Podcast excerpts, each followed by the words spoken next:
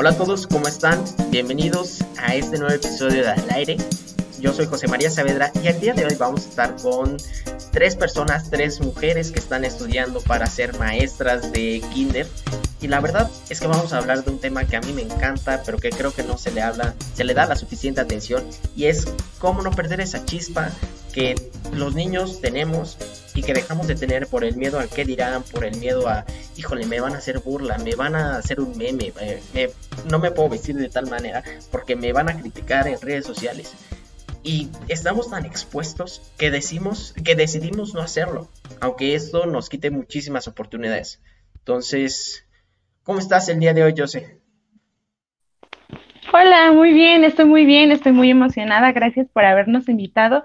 Es la primera vez que grabo un podcast, pero me siento muy emocionada. Gracias. A ti, ¿cómo estás, Moni? Muy bien, gracias igual por invitarme. Saludos a todos. Y pues nada, estamos aquí para ti sobre cualquier tema. ¿Qué onda, Luli?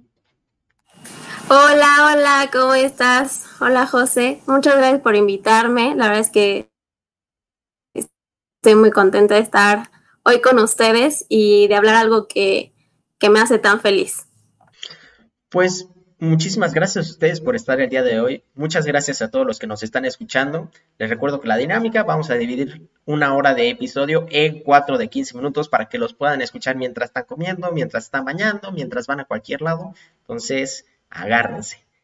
Y Quiero contarles cómo salió esto porque Luli y yo nos conocimos hace unos cuantos meses, hace ya casi un año cuando empezó lo de la marcha estudiantil en Puebla y nos seguimos en redes sociales y subió un video, porque ella sube muchos videos, en donde le explica las cosas, cómo son sus clases, pero se disfraza y se caracteriza y le pone muchísimo empeño, que la verdad yo la vi y dije, wow, yo quisiera poder hacer eso sin el miedo al que dirán. Y creo que es algo que todos tendríamos que tener, pero que como decíamos al principio, por el miedo no lo hacemos. Entonces, la primera pregunta es, ¿cómo es trabajar todo el día con niños que hay que tenerles muchísima paciencia, hay que literalmente llevarlos a la mano. Ahorita ustedes lo están haciendo en línea, pero estuvieron también un, poco de tiempo presencial y cambió completamente la dinámica. Pues bueno, creo que y mis amigas me van a me van a decir que sí, que sí es cierto, pero es que trabajar con niños es una experiencia realmente mágica. Hay algo eh, muy especial con los niños porque aunque tú tengas un mal día, hayas pasado un mal rato, te metes a una sesión de 10, 15 minutos y te reinicia la vida. O sea, para mí siempre ha sido un gusto hacer lo que hago. Y, claro que ha llevado un proceso, ¿no? Un proceso de, de pensar qué es lo que yo voy a hacer y cómo me voy a preparar para siempre dar lo mejor para ellos, porque lo merecen. Entonces, sí ha sido un proceso pues largo, difícil. Llevamos ya casi vamos a cuatro años de, de carrera en la que nos hemos involucrado tanto que ya forma parte de nuestro día a día ser lo que somos.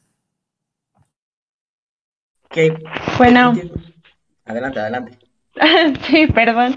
Primordialmente me gustaría decir para todos aquellos que a lo mejor nos estén escuchando y estén pensando en ser docentes, bueno, que es el trabajo más tierno y divertido del mundo, pero e, es, es aprendes muchas cosas, es muy divertido.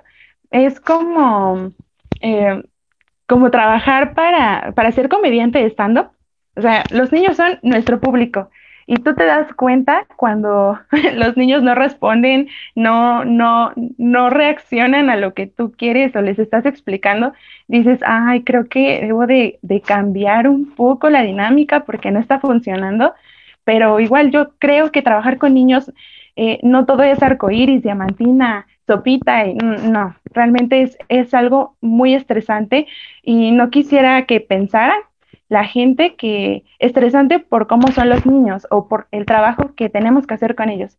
Es estresante porque eh, tenemos muchísimas responsabilidades pequeñitas, pequeñitas, porque a veces en un grupo donde tenemos a varios niños, eh, tenemos eh, la responsabilidad de cuidarlos, estamos con un pie en la cárcel, de verdad, un malentendido, un accidente, cualquier cosita que no, que se salga de su lugar, nosotras ya em, caemos en algo que, que nadie quiere caer como docente. Es, muy estresante saber que en algún momento un descuido puede perjudicarte a ti.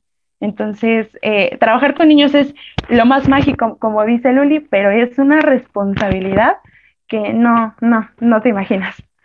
Sí, no, o sea, entonces les voy a robar seguramente algunos tips para que sí me pongan atención los que están escuchando el podcast, pero también creo que esa parte que dicen de que es un trabajo muy complicado por todas las responsabilidades que involucra, lo complica, porque siempre hemos escuchado, ay, es que ser maestro es bien fácil. Ah, pues sí, pues échatelo y más con estas literalmente personitas que eres el primer contacto que tienen con el mundo exterior aparte de sus papás y más ahorita durante la pandemia que literalmente no tienen ni idea de qué es la calle.